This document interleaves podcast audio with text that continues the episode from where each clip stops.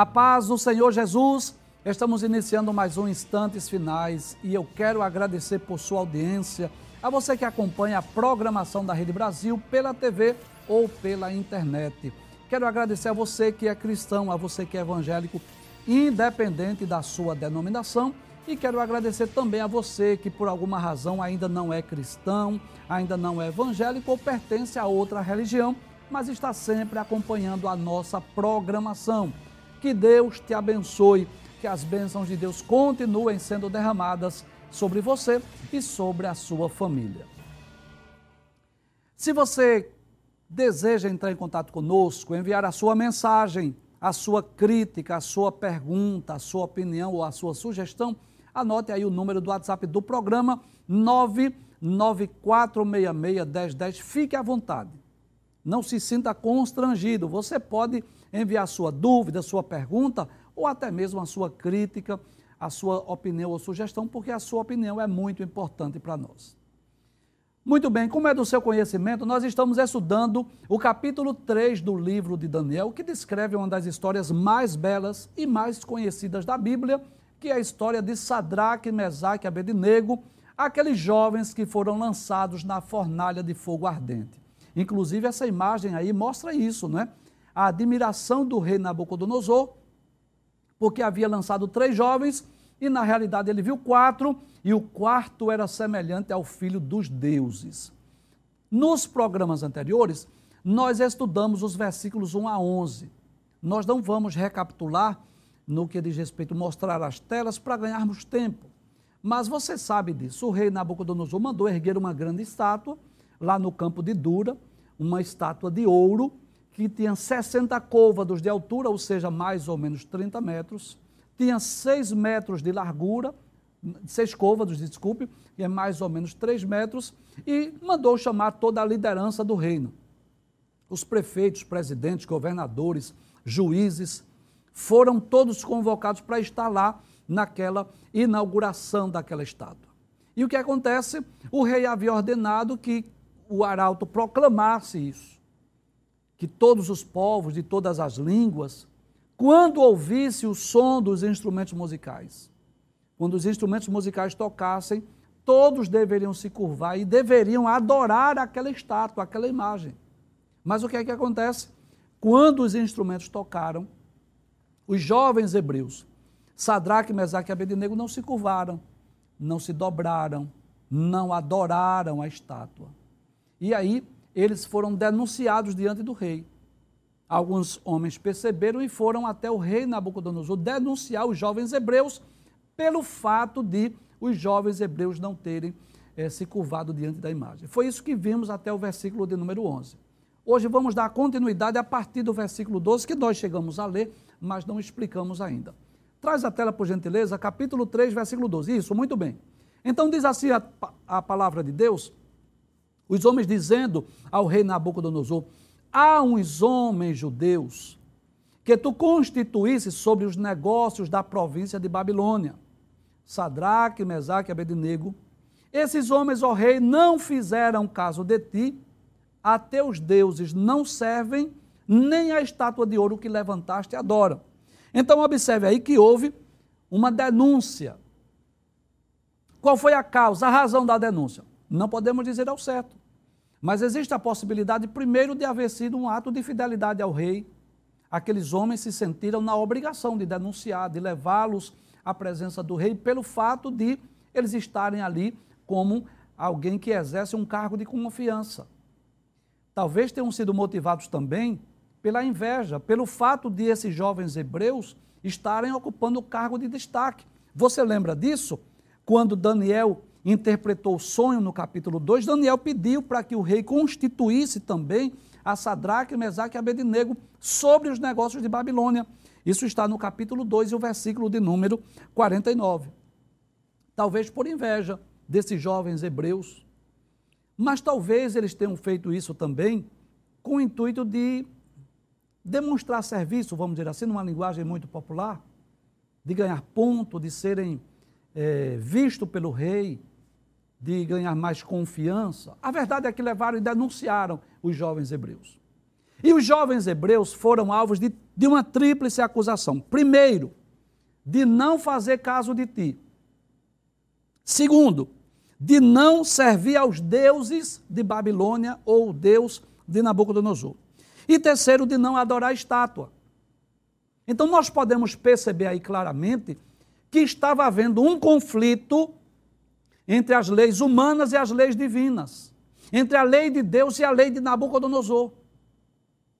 E nós já dissemos aqui, esse texto é histórico, ele não é profético, ele não fala sobre futuro necessariamente, mas que nós podemos extrair lições para as nossas vidas. E essa é uma lição que nós queremos meditar hoje. Até que ponto nós devemos ser submissos às leis humanas? Até que ponto nós somos subordinados, nós devemos obedecer, nós devemos cumprir? Quando é que nós estamos autorizados por Deus a desobedecer às leis humanas? Então nós vamos perceber que todas as vezes que as leis humanas vão de encontro às leis divinas, ao mandado, à ordem de Deus, a prudência diz: é melhor obedecer a Deus do que aos homens. Vamos ver a Bíblia Sagrada? Se você tem uma Bíblia, dispõe aí da sua Bíblia e abra a sua Bíblia na carta de Paulo aos Romanos. Nós vamos perceber no capítulo de número 13, versículos de 1 a 7 da carta de Paulo aos Romanos, que toda autoridade ela foi estabelecida, ela foi constituída por Deus. Ao criar os anjos e os homens, Deus criou também um princípio de liderança. Você sabe disso. Até mesmo entre os seres angelicais existe uma hierarquia. Existem anjos que exercem função superior a outros anjos. Na terra não é diferente nós vamos perceber que é um princípio de liderança dentro de casa, na sociedade, enfim. Deus estabelece um princípio de liderança. E Paulo ensina isso, que a igreja, que os servos de Deus devem ser sujeitos, devem ser submissos às autoridades, porque toda autoridade foi constituída por Deus. Na carta de Paulo aos Romanos, capítulo 13, Paulo fala exatamente sobre isso, sobre a submissão às autoridades. Em outras palavras, Paulo estava dizendo aos crentes de Roma que deveria ser submisso ao Império Romano, porque era o Império Romano, os governadores de Roma, os imperadores de Roma que governavam o mundo. Então o que é que Paulo diz? Toda alma, e alma aqui é pessoa, ser humano, esteja sujeita às autoridades superiores, ou seja, obedeçam, cumpra as normas, as leis. Porque a autoridade Desculpe, porque não há autoridade que não venha de Deus. E as autoridades que há foram ordenadas por Deus. Então existe um princípio de autoridade, tanto na esfera angelical quanto na esfera humana. E essa autoridade, esse princípio foi estabelecido por Deus. Por isso, quem resiste à autoridade resiste à ordenação de Deus.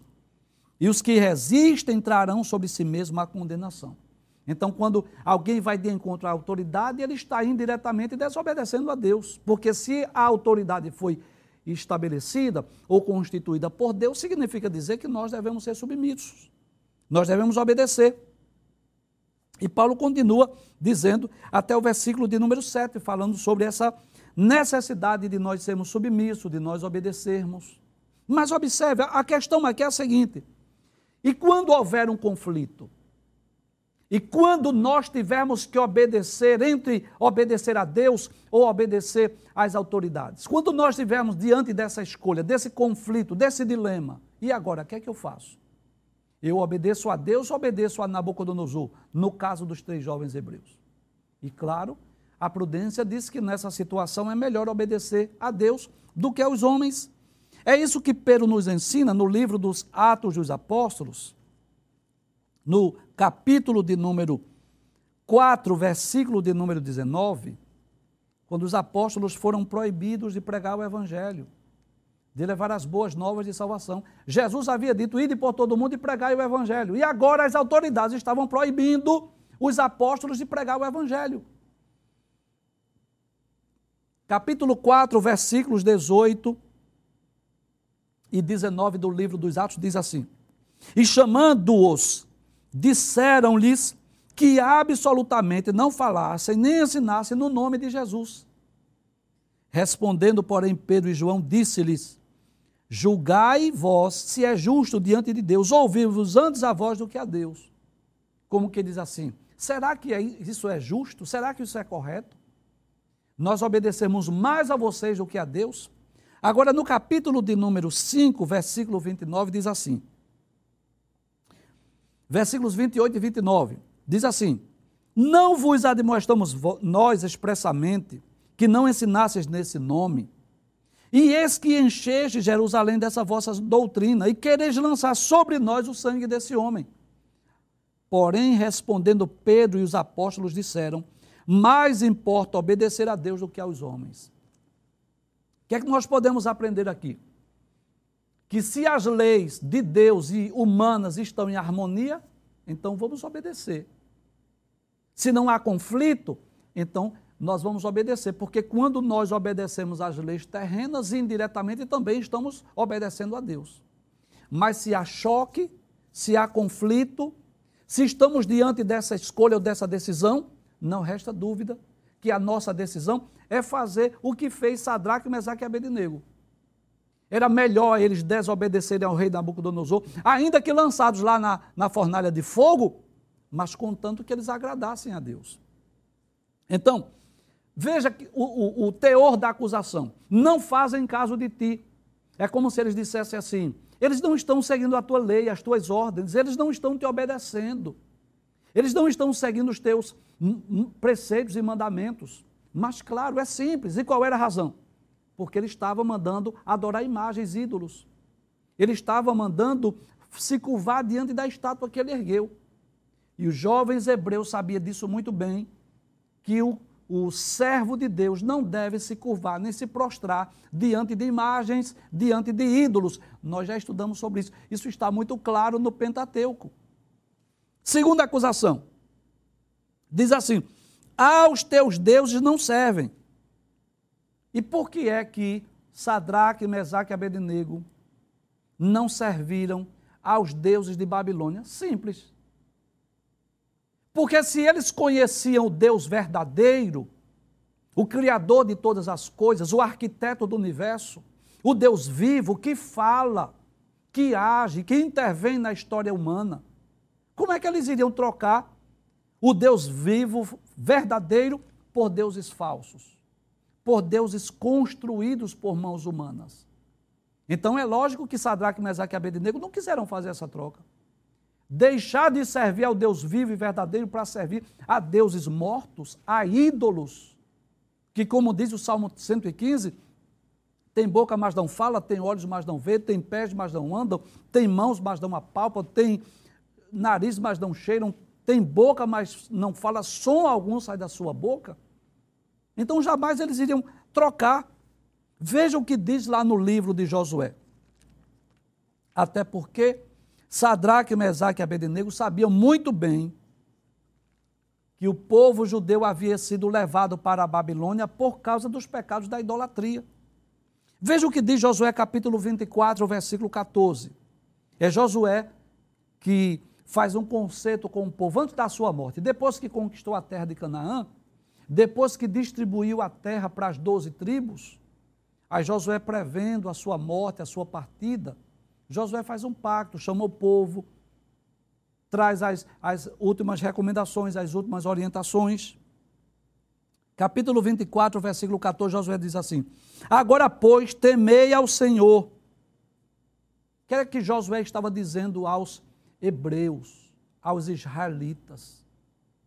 Depois de tão grandes milagres, depois de tão grandes feitos, de tão grandes maravilhas que Deus fez no decorrer daqueles 40 anos, tirando os filhos de Israel lá do Egito, conduzindo-os naquele deserto até chegar à terra de Canaã. Ao chegar em Canaã, deu vitória ao povo de Israel diante daquelas nações que habitavam lá deu as terras de Canaã como havia prometido.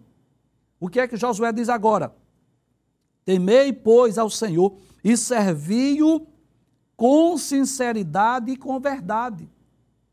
Aí ele diz: E deitai fora os deuses, as quais serviram vossos pais, da além do rio e no Egito, e servi ao Senhor. Josué está dizendo: joga esses ídolos fora. Quebre, despedace Não continue servindo esses deuses. É por isso que geralmente as pessoas, quando se convertem, que vêm de outra religião, o que é que eles fazem?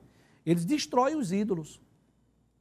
Não é para dar de presente a outros, não. Porque se você dá de presente para alguém, você está sendo curado da idolatria, mas você está alimentando a idolatria de outro. Pessoa, por exemplo, que tem em casa, deixa eu ser prático aqui. Tem em casa bebidas alcoólicas. Aí se converteu, aí vai dar a bebida alcoólica a alguém? Quer dizer, você não vai se embriagar, não, mas você vai dar para outra pessoa se embriagar? Claro que não. Quebre, despedace jogue fora. Se você era de outra religião e nessa outra religião você costumava se curvar, se prostrar, adorar, fazer petição, e você agora descobriu que o, o, Deus verdadeiro, o Deus da Bíblia, proíbe a adoração, então não dê essa imagem, essa estátua para ninguém, não. Você quebra, você despedaça, você joga fora. E eu quero deixar bem claro que isso não é palavras do professor Givanildo, isso é a palavra de Deus. É Josué que está dizendo assim: deitai fora. Deitar fora é jogar. Jogue fora os deuses aos quais serviram vossos pais da além do rio e no Egito e servi ao Senhor. Então, os jovens hebreus sabiam disso. Eles foram chamados para servir ao Deus vivo, ao Deus verdadeiro. Não foram chamados a adorar deuses falsos. Observe, por exemplo, ainda no primeiro livro de Samuel, no capítulo de número 7, o versículo de número 3. Então, o que é que Deus quer de nós? Que nós tenhamos convicção que o nosso Deus é vivo, é verdadeiro e nós não podemos trocar. Como diz uma expressão muito popular, você sabe disso, o certo pelo duvidoso. Primeiro livro de Samuel, capítulo 7, versículo 3, diz assim: Então falou Samuel a toda, toda a casa de Israel, dizendo: se com todo o vosso coração vos converterdes ao Senhor. Olha aí, se de todo o coração vos converterdes ao Senhor. Tirai dentre vós os deuses estranhos e os astarotes, ou seja, os ídolos, aquilo que você serviu outrora, na época que você estava na cegueira espiritual, na época que você estava servindo aos ídolos, joga fora, quebra, porque você agora encontrou o Deus verdadeiro. Aí ele diz: E preparai o vosso coração ao Senhor, e servi a Ele só. Que coisa interessante. E vos livrará da mão dos filisteus. Glória a Deus. Então, eu também vim de lá. Eu posso falar com conhecimento de causa, embora que nunca vivi adorando estátuas e ídolos, mas eu vim de lá dessa, dessa religião. Mas eu encontrei o Deus verdadeiro. Graças a Deus por isso. E eu digo isso com muito respeito, viu? Você sabe disso. Nosso objetivo aqui não é criticar religiões, não é falar mal das pessoas. Não, meu, meu objetivo não, não é lhe tra trazer nenhum constrangimento, mas é mostrar a palavra de Deus. Mostrar que Deus condena a idolatria, que Deus diz: olha, olha não, não sirva esses deuses, jogue fora, quebre. Então, os jovens hebreus ao ouvir os instrumentos, permaneceram firmes. Como diz Eliane Oliveira, né? De pé. Não se curvaram, não se prostraram, não adoraram, foram acusados, foram denunciados. Mas eles estavam obedecendo a Deus. Terceira acusação: não adoram a estátua. Volta o texto, por favor, para eu ler, por favor, aí na, na tela por gentileza, porque pode ser que você não esteja com a Bíblia. Não, versículo 12. Ah, isso. Aí diz, parte B, tá? Esses homens, ó rei, não fizeram caso de ti. Como que diz assim? Não estão seguindo as tuas leis, as tuas ordens, os teus mandamentos. Segundo, a teus deuses não servem. E por que não servem? Porque eles servem ao Deus verdadeiro. E nem a estátua de ouro que levantaste adora. Por que não adoravam? Simples. Porque na Bíblia está escrito que só Deus é digno de adoração. Que só Deus deve ser adorado. Isso está lá em Mateus capítulo 4, versículo 10. Quando naquela ocasião que Satanás veio tentar Jesus, o Filho de Deus, e fez aquela promessa: dar-te-ei os reinos e a glória do mundo se prostrado me adorares. Jesus disse: Vai-te, Satanás, porque está escrito: só a Deus adorarás e só a Ele servirás. Então, somente Deus, o Criador do universo, aquele que é o sustentador, provedor e mantenedor de todas as coisas, só Ele deve ser adorado. Ninguém mais merece adoração, nem os seres angelicais. Quando João foi curvar-se, prostrar-se diante do anjo, o anjo disse: Levanta-te, eu sou teu conservo, teu e de teus irmãos, adora a Deus. Até o anjo sabe disso. Então, claro que Sadraque, Sadraque Mesaque e Abednego, conhecedores profundos das Escrituras, conheciam a lei de Deus. É claro que ele não ia se curvar diante daquela imagem. Preferiram as acusações. Preferiram ser lançados lá na fornalha, mas adorar a ídolos não. Inclusive, lá em João capítulo 4, versículos 23 e 24, Jesus, no diálogo com a mulher samaritana, Jesus chegou a dizer assim: Deus é espírito. E importa que os que o adoram, o adorem em espírito e em verdade, porque Deus procura tais que assim o adoram. É por isso que nós cristãos, com muito respeito às outras religiões, nós não temos ídolos nos nossos templos. Nós não temos ídolos. Nós não nos curvamos diante de imagens de escultura. Nós não adoramos cantores, nós não adoramos pregadores. Nós respeitamos. Eu posso até admirar. Isso é normal. Admirar, ter uma admiração por um cantor, por um pregador, por um obreiro, isso é normal. Agora, adorar, não. Adorar, não. Nós não devemos nem usar. Por exemplo, às vezes a pessoa diz assim: Eu adoro sorvete. Eu não posso dizer isso. Diga que gosta de tomar sorvete. Mas dizer que adora, não, porque adoração é algo que é somente para Deus. Só Deus deve ser adorado. Porque Ele é criador, sustentador, provedor, mantenedor. Tudo que eu tenho, que sou vem dele, provém dele. Por isso que ele deve ser adorado. Mas vamos ver a reação do rei agora. Quando chega essa tríplice acusação, não é? Então observe o conflito para a gente aprender bem essa lição aí, para você nunca mais esquecer, você que é um novo convertido. Se você é um crente antigo, você já sabe, mas um novo convertido. Se lá na empresa, por exemplo, o patrão, por exemplo, exigir você fazer alguma coisa que vai contrariar a lei de Deus, não faça não. Diga assim, olha, o senhor vai me desculpar, mas isso aí eu não vou fazer. Se ele mandar você mentir, diga assim, olha, desculpe, mas eu não vou mentir não. Se ele mandar você ser desonesto lá, na negociação, vender 900 gramas por um quilo, ou vender carne de segunda dizendo que é carne de primeira, diga assim: olha, senhor, me desculpe, mas eu não vou fazer não. Prefira perder o emprego, que Deus vai cuidar de você. Porque todas as vezes que as leis humanas estiverem em conflito com as leis divinas, nós devemos obedecer à lei de Deus. É melhor servir a Deus, é melhor obedecer a Deus do que aos homens, foi isso que Pedro nos disse. Volta ao texto agora, versículo de número 13, capítulo 3, versículo 13. Pode passar o texto? Então Nabucodonosor, com ira e furor, então o rei ficou bravo, ficou indignado. Mandou chamar Sadraque, Mesaque e Abednego e trouxeram a esses homens perante o rei. Que coisa interessante. Veja, veja agora o conflito mais uma vez. Aquela atitude, aquela ação de Sadraque, Mesaque e Abednego de não se curvar, não se prostrar, não obedecer à ordem do rei, trouxe para o rei ira, furor, ódio, mas agradou o coração de Deus. Significa dizer que se Sadraque, Mesaque e Abednego tivessem se curvado, se prostrado e adorado, o rei não estava bravo.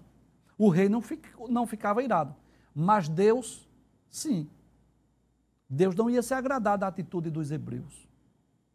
Era como se Deus dissesse assim: que os outros prefeitos, presidentes, governadores, juízes se curvassem, tudo bem, porque eles não me servem, mas vocês três, que me conhecem, que tiveram experiências comigo, não é possível. Então, estava mais uma vez havendo conflito. Diante do rei, o, que, o coração do rei, irado, bravo, furioso, mas Deus alegre com a iniciativa daqueles jovens. É claro que Deus não é pego de surpresa e Deus já sabia muito bem o que aqueles jovens iriam fazer. Mas aquela, aquele gesto, aquela atitude agradou a Deus. E é esse o dever de todos nós. Procurar a cada dia, em cada ocasião, em cada circunstância, agradar ao nosso Deus. É isso que Deus quer de nós. Aqueles jovens não se curvaram, não adoraram, não é porque eles quiseram aparecer ou demonstrar ser mais santão, é porque eles queriam agradar a Deus. Porque tem gente que não faz porque quer demonstrar uma santidade, quer aparecer diante dos homens, quer demonstrar que é diferente. Não, o propósito maior é agradar a Deus. O propósito maior não é ser aplaudido, não é receber elogios, não é que as pessoas. O propósito maior é agradar a Deus. E era isso que os jovens queriam. Abre o texto mais uma vez. Então Nabucodonosor, com ira, com furor, mandou chamá-los, né? E trouxeram esses homens perante o rei. Passe o texto, versículo 14. Diz assim: Falou Nabucodonosor e lhes disse: É de propósito, ó Sadraque, Mesaque e Abednego, que vós não servis a meus deuses, nem adorais a estátua de ouro que levantei. Como que diz assim: Vocês querem me irritar? Vocês estão me desobedecendo? Vocês querem dar um mau exemplo aqui no meu reino? Mais ou menos assim. Eu estou parafraseando. É como se o rei dissesse: Mas rapaz, vocês vêm lá, vêm lá de Jerusalém. Eu coloco vocês aqui numa posição privilegiada. Vocês era para dar exemplo. E vocês vêm me desobedecer? É de propósito isso? Que vocês não querem servir a meus deuses, você não quer adorar a estátua? Vocês são pessoas de confiança que eu coloquei vocês aqui para trabalhar no reino. Então é de propósito. Passa o texto mais uma vez, versículo de número 15. Aí diz assim: Agora, pois, se estáis prontos, quando ouvides o som da buzina, do pífaro, da cítara, da harpa, do saltério, da gaita de foles e de toda sorte de música, para vos prostrados e adorados a estátua que fiz, bom é, como que diz assim, é a hora do teste. Se vocês se curvarem, vai ser bom para vocês. Vocês não vão morrer. Mas, se a não adorardes, ou seja, se vocês não se curvarem, se vocês não se prostrarem, vocês serão lançados na mesma hora dentro do forno de fogo ardente. E quem é o Deus que poderá vos livrar das minhas mãos? Que coisa interessante. quanto Nabucodonosor tinha a memória curta. Porque é claro que a gente não sabe exatamente o tempo entre o capítulo 2 e o capítulo de número 3. Porque observe que no capítulo de número 2 do livro de Daniel, você vai perceber que foi no segundo ano do seu reinado. Mas no capítulo 3 não diz exatamente em que período ocorreu essa inauguração. Então pode ter sido anos ou até décadas depois. Nós não podemos dizer ao certo. Mas o rei agora, que havia tido experiências com Deus. O rei Nabucodonosor, no capítulo 2, Daniel havia revelado o sonho, havia dado a interpretação. Veja o que o próprio rei tinha dito, capítulo 2, versículo 47. Certamente o vosso Deus é o Deus dos deuses. Então era alguém que tinha tido uma experiência. Quando ele pergunta assim, qual é o Deus que poderá vos livrar? É como se ele estivesse desafiando. É como se ele tivesse esquecido. Então, nós vamos perceber aqui, primeiro, essa atitude do rei mostra que a mente dele era fraca. Ele esqueceu. Segundo, mostra também a sua ingratidão. Sabe por quê? Aqueles três jovens hebreus foram eles que entraram lá no quarto para orar com Daniel. Veja, capítulo de número 2, versículos 17 e 18, quando o rei ia mandar matar todos os sábios de Babilônia. Diz assim: Então Daniel foi para casa, fez saber o caso Ananias, Misael e Azarias, seus companheiros, para que pedissem misericórdia a Deus dos céus sobre este segredo, a fim de que Daniel e seus companheiros não perecessem com o resto de Babilônia versículo de número 49. E pediu Daniel ao rei e constituiu sobre os negócios da província de Babilônia a Sadraque, Mesaque e Abednego. Então, primeiro, o rei estava demonstrando que a sua memória era fraca, porque ele conheceu Deus de Israel. Ele conheceu Deus de Sadraque, Mesaque e Abednego. Ele mesmo chegou a dizer, são palavras do rei, capítulo 2, versículo 47. Certamente o vosso Deus é o Deus dos deuses. E agora ele pergunta assim: quem é o Deus que vai poder livrar? É como se ele desafiasse a soberania de Deus. É como se ele desafiasse o poder de Deus. E eu quero deixar bem claro aqui: todas as vezes que Deus é desafiado, eu não preciso me preocupar com isso.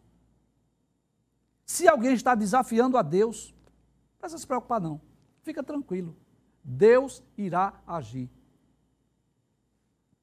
Deus tem os Davi para derrubar os Golias. Deus tem os anjos para matar 185 mil dos soldados lá de Senaqueribe. Quando Deus é desafiado, Deus vai, de alguma forma, vai agir. Eu não sei como, eu não sei o que Deus vai fazer, mas alguma coisa Deus vai fazer. Passe o texto, versículo 16, por gentileza.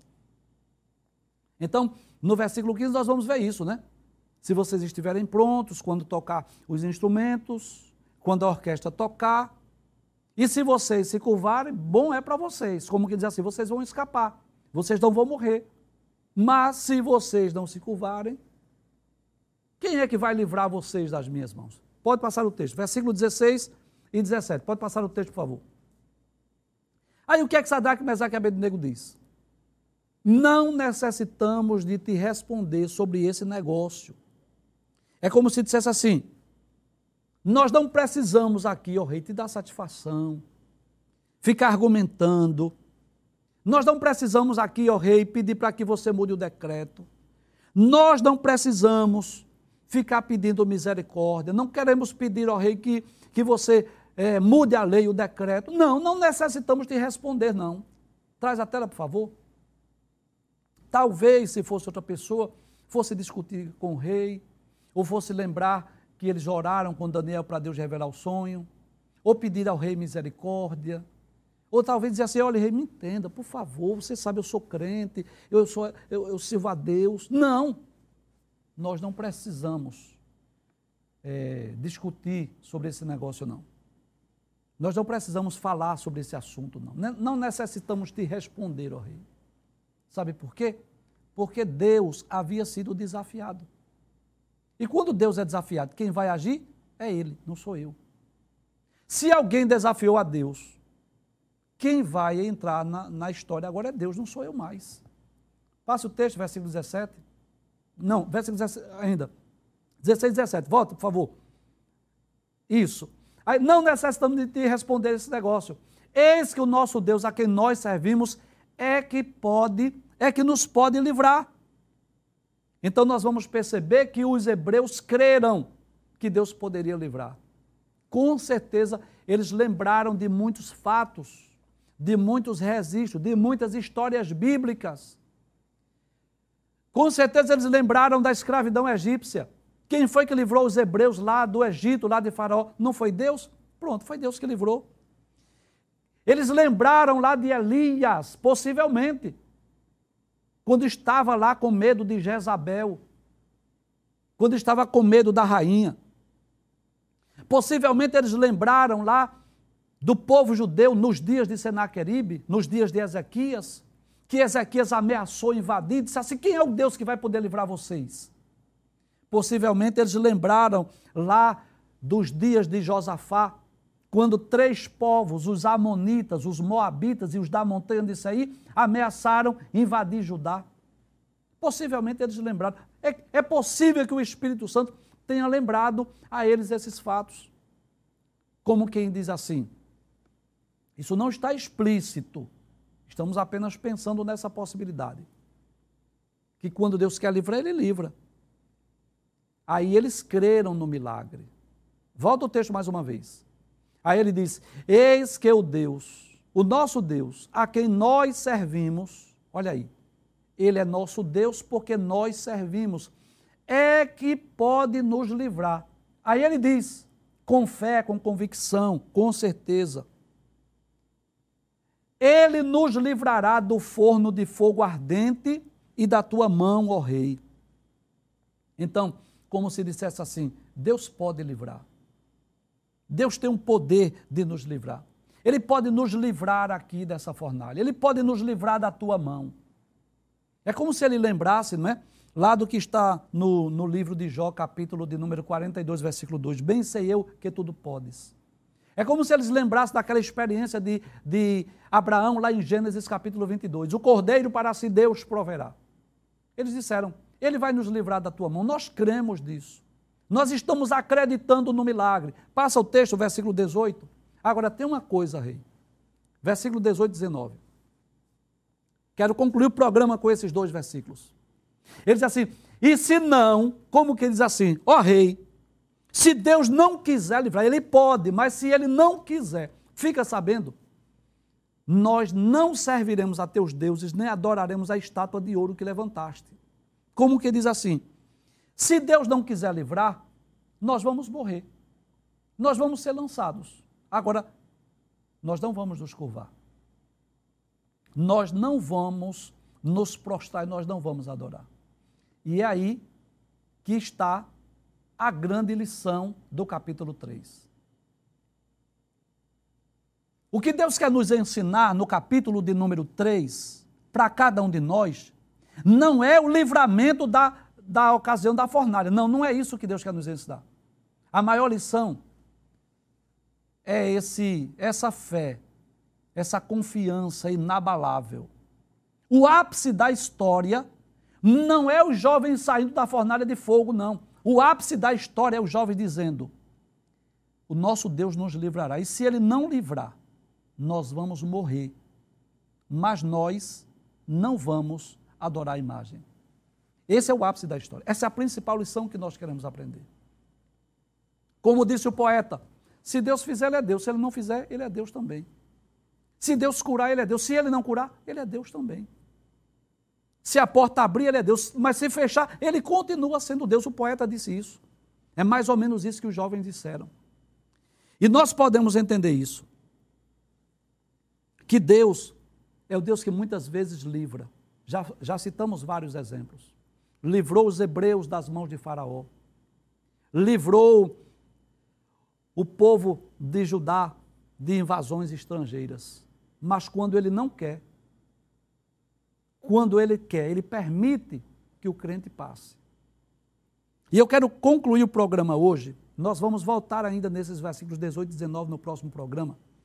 Mas eu quero concluir dizendo que às vezes Deus nos livra da prova. Às vezes Deus não permite que a prova chegue para nós, a, a, a, luta chegue. Às vezes Deus impede que ela chegue. Como, por exemplo, segundo o livro das crônicas, no capítulo de número 20, quando três povos, os Amonitas, os Moabitas e os da montanha de Isaí, vieram invadir Judá. Só que Josafá foi orar e Deus disse assim: Olha, nessa peleja vocês não terão que pelejar. E o que aconteceu? Deus pôs emboscada e quando os tocadores tocavam e cantavam, os inimigos começaram a destruir uns aos outros e a batalha foi vencida sem que Judá precisasse nem lutar. Às vezes Deus nos livra da luta e da prova. Às vezes Deus nos livra na prova, na luta. Foi o que aconteceu com Daniel. Deus não impediu de Daniel ser lançado na cova dos leões, mas impediu que os ladrões, que os leões, desculpe, devorassem Daniel. Foi o que aconteceu com os três jovens hebreus. Deus não impediu que eles fossem lançados na fornalha, mas Deus não deixou que o fogo consumisse. Então, às vezes, Deus livra da luta e às vezes Deus nos livra na luta. E às vezes, Deus nos dá graça para suportar. Quando Ele não quer, Ele não livra, Ele deixa. Foi o que aconteceu com Paulo. Segunda carta aos Coríntios, capítulo de número 12. Paulo disse que tem um espio na carne. Ele disse, a saber, um mensageiro de Satanás para me esbofetear. E ele disse, eu orei, orei três vezes. E Deus disse assim: A minha graça te basta, porque o meu poder se aperfeiçoa na fraqueza. Então, se Deus livra da luta, na luta, ou nos dá graça para suportar, Não sei como ele vai fazer na minha e na sua vida, mas de, alguma, de uma certeza nós temos: que ele fará o melhor por nós.